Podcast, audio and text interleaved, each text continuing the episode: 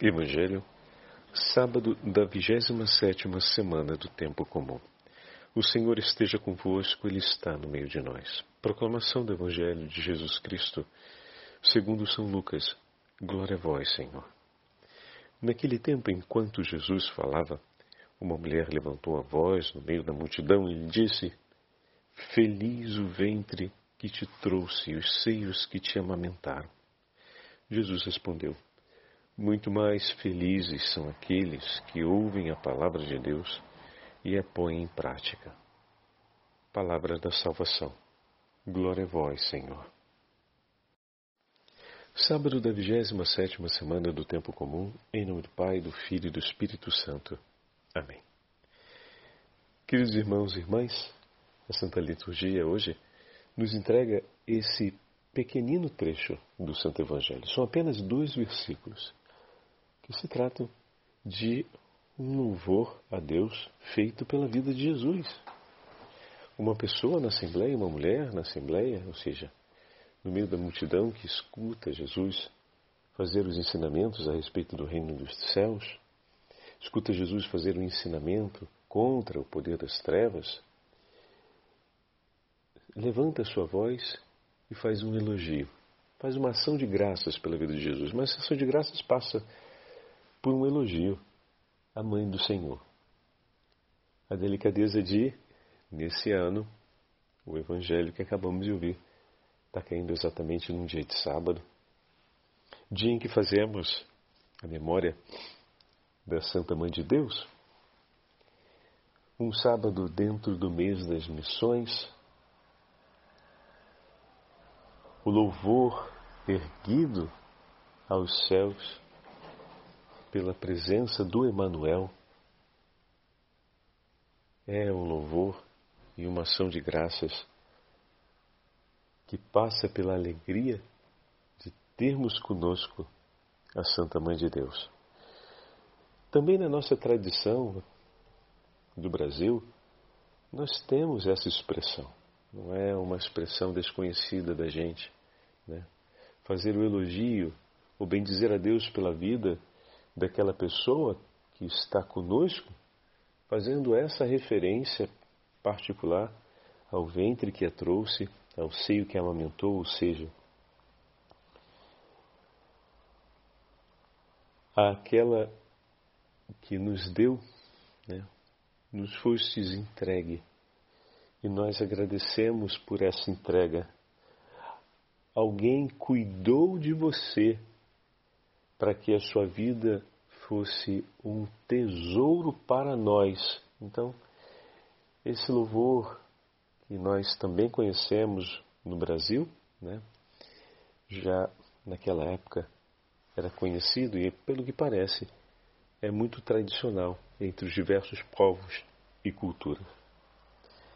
Mas, como acabamos de entender, trata-se de um grande louvor a esse dom a esse tesouro que nos foi entregue. O Filho de Deus que se faz homem e vem habitar no meio de nós. Um grande louvor à encarnação, um grande louvor ao cumprimento das promessas do Pai sobre a vinda do Messias. Um grande louvor a Deus pela sua misericórdia e pela sua bondade, mas ao mesmo tempo um louvor e uma ação de graças à Santa Mãe de Deus que trouxe ao mundo o Autor da vida. Bom, naquele momento, aquela mulher não olhava tudo isso como nós estamos falando. Né? O máximo que ela conseguia ver é que Jesus era um homem de Deus, na qualidade de profeta, e o ventre que o preparou é um ventre bendito. E naquele momento, Jesus, se valendo dessa afirmação, faz um passo a mais e aproveita daquela circunstância para introduzir uma realidade nova.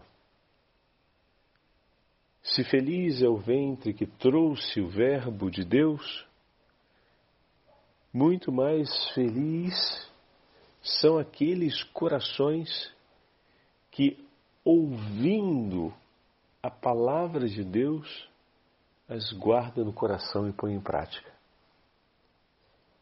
Se bendito foi o ventre na qual o Verbo de Deus se encarnou, onde o Verbo de Deus se encarnou e nos foi entregue, ele foi entregue para que a palavra fosse acolhida nos corações. Então o Senhor dá continuidade a esse elogio, focalizando sobre o elemento central,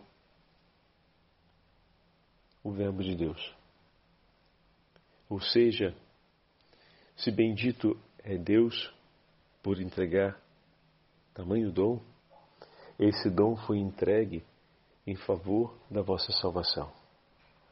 Muito mais benditos serão aqueles que, acolhendo a palavra, a colocarem em prática. E de fato, todo aquele que acolhe o anúncio do reino dos céus e acolhe a palavra de Deus, se tornará fonte de água viva. Desse coração jorrará um rio de água viva. Todo aquele que acolher essa palavra e a colocar em prática, o Espírito Santo de Deus estará sobre ele. Nele estará presente a Trindade Santa como lugar de seu repouso, morada predileta. Todo aquele que ouvir essa palavra e colocar em prática ou seja, todo aquele que escutando, obedecer e seguir a voz do Senhor, será conhecido como discípulo de Cristo, se tornará coerdeiro do reino dos céus, receberá cem vezes mais ainda nessa vida de tudo aquilo que entregou por amor a essa palavra. Todo aquele que ouvir essa palavra e a colocar em prática se tornará um com o Verbo eterno e terá a eternidade como tesouro. Todo aquele que ouvir e a colocar em prática. Pela misericórdia e a bondade de Deus, ainda que seus pecados sejam vermelhos como carmesim, a sua alma se tornará branca como a neve. Ainda que sua vida esteja marcada de morte, o Senhor lhe arrancará das sombras da morte e lhe concederá da sua própria vida. Todo aquele que ouvir a palavra e a colocar em prática reinará para sempre ao lado de Cristo Jesus. E com ele será conduzido a Jerusalém Celeste. Todo aquele que ouvir e colocar em prática e escolher para si será sal da terra e luz do mundo. Oh, meu irmão e minha irmã, olha o chamado que o Senhor nos faz diante daquela palavra, daquele louvor tão delicado da Senhora em meio à sua pregação. Jesus mais uma vez se vale de uma ocasião para poder anunciar a boa nova do reino e falar da sua misericórdia por nós, do seu amor por nós. Meu irmão, não tenha medo. Aproxima-te do teu Senhor, espera no teu Senhor, busca o teu Senhor. Ele está por ti. O teu Senhor te ama e não quer te perder. Ele vem por você para ser vida por ti. Como é bom nesse sábado, em que também celebramos a memória do Papa São Calixto, que, segundo uma tradição antiga, era um escravo que foi comprado e depois a ele foi concedida a liberdade, e posteriormente, como cristão, vem ordenado diácono pelo Papa Zeferino e por conta de sua conduta irrepreensível como homem de fé, termina sendo eleito Papa e vai governar a igreja em um período de dura perseguição, período de Diocleciano, tanto que será morto no 200, no período que antecede Diocleciano, será morto no 222, se não me engano. Mas durante esse tempo, ele combate com veemência algumas heresias que tentam subtrair as afirmações de fé transmitidas pelos apóstolos. Então, permanecendo unido a Cristo e a tradição dos apóstolos, ele foi um luzeiro aceso na história para que nós pudéssemos perseverar na verdade.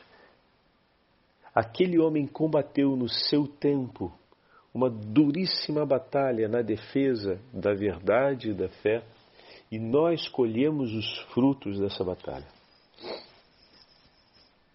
Naquele momento, talvez ele não conseguisse ver a totalidade da importância daquele combate na hora de defender contra as divisões que a heresia propunha, propunha.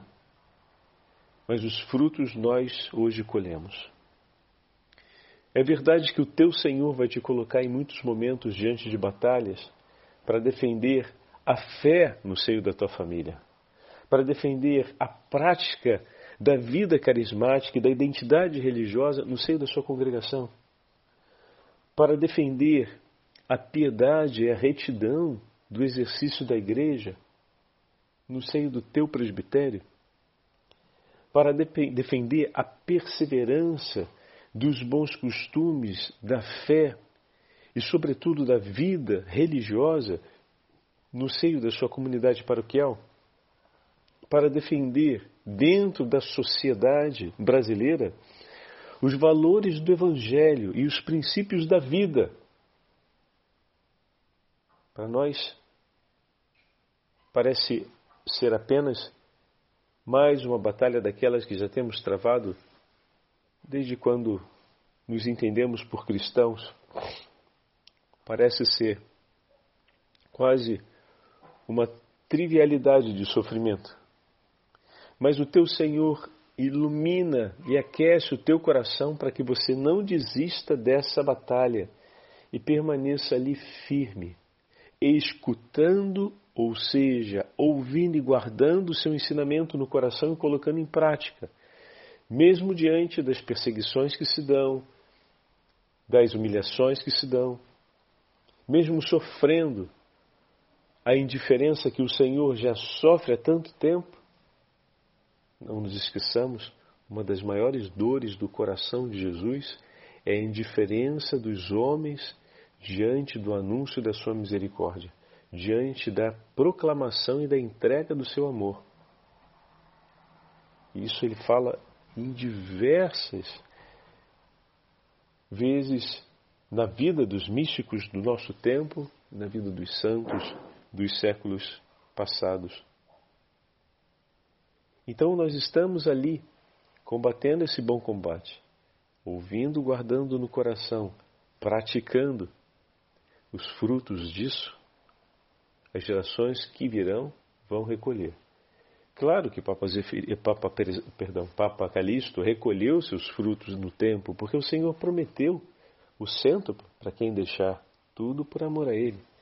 Então, os frutos no seu tempo tiveram, mas eles não são comparáveis aos frutos colhidos na história daquele testemunho de fidelidade e de perseverança. Então não se esquece disso. Combate o bom combate.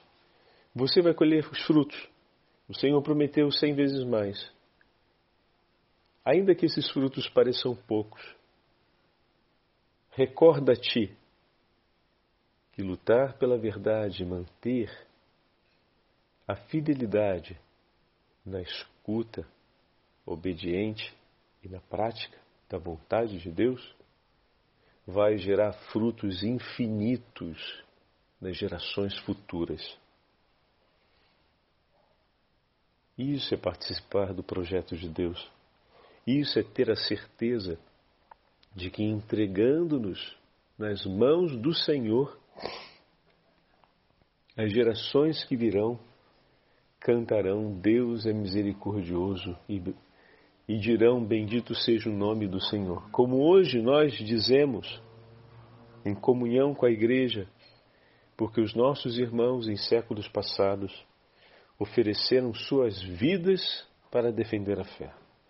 E nós, no nosso tempo, entregamos a nossa vida para perseverar na fé e entregamos também como vítimas de amor pela reparação dos pecados nossos e do mundo inteiro. Essa entrega de amor e de reparação que o Senhor nos pede, aproveitando o sábado, que é o dia que fazemos a memória da Virgem Maria, e quantas foram as aparições da Virgem Maria em que ela nos fala a respeito disso, quantos são os místicos modernos que viveram essa experiência. Ontem mesmo falávamos de Alexandrina Costa, né, que entrega o seu sofrimento nas mãos do Senhor para ser uma vítima de amor pelo perdão dos pecados, pela salvação dos homens, ou seja, para que as almas não se percam, pedindo perdão, sobretudo para aqueles que estão mais de determinados ao pecado, para que o Senhor os salve. E vemos os frutos na história com inúmeras conversões que acontecem. Então, esse é um chamado que o Senhor nos faz no nosso tempo, uma escolha de uma entrega de amor que podemos fazer e cujos frutos serão recolhidos também na eternidade. Bendito o coração que acolheu a palavra do Senhor e nos diz de andarmos a entregarmos a nossa vida por amor ao nosso próximo, amando como o Senhor nos tem amado. E com o amor com que o amamos, entregamos nossa vida por nossos irmãos e irmãs. Bendito o coração que, ouvindo essa palavra, a coloca em prática, pois os frutos serão abundantes e eternos. Recolherá tesouros no céu, mas também fará com que as gerações futuras estejam repletas de grandes tesouros e graças de Deus. Agradeçamos ao Senhor por todos aqueles que perseveraram antes de nós para que o Evangelho chegasse até nós. E agradeçamos ainda mais ao Senhor por termos ao nosso lado aqueles homens e mulheres que nos dão testemunho dessa escolha feita para que também o nosso coração escolha, junto com eles, ouvir o Senhor e praticar aquilo que é agradável ao seu sagrado coração. O Senhor esteja convosco, Ele está no meio de nós. Pela intercessão de São Calixto, Papa, pela intercessão da Beatíssima Virgem Maria, Rainha dos Mártires e Senhora Nossa, abençoe-vos o Deus Todo-Poderoso, Pai, Filho Espírito Santo. Amém.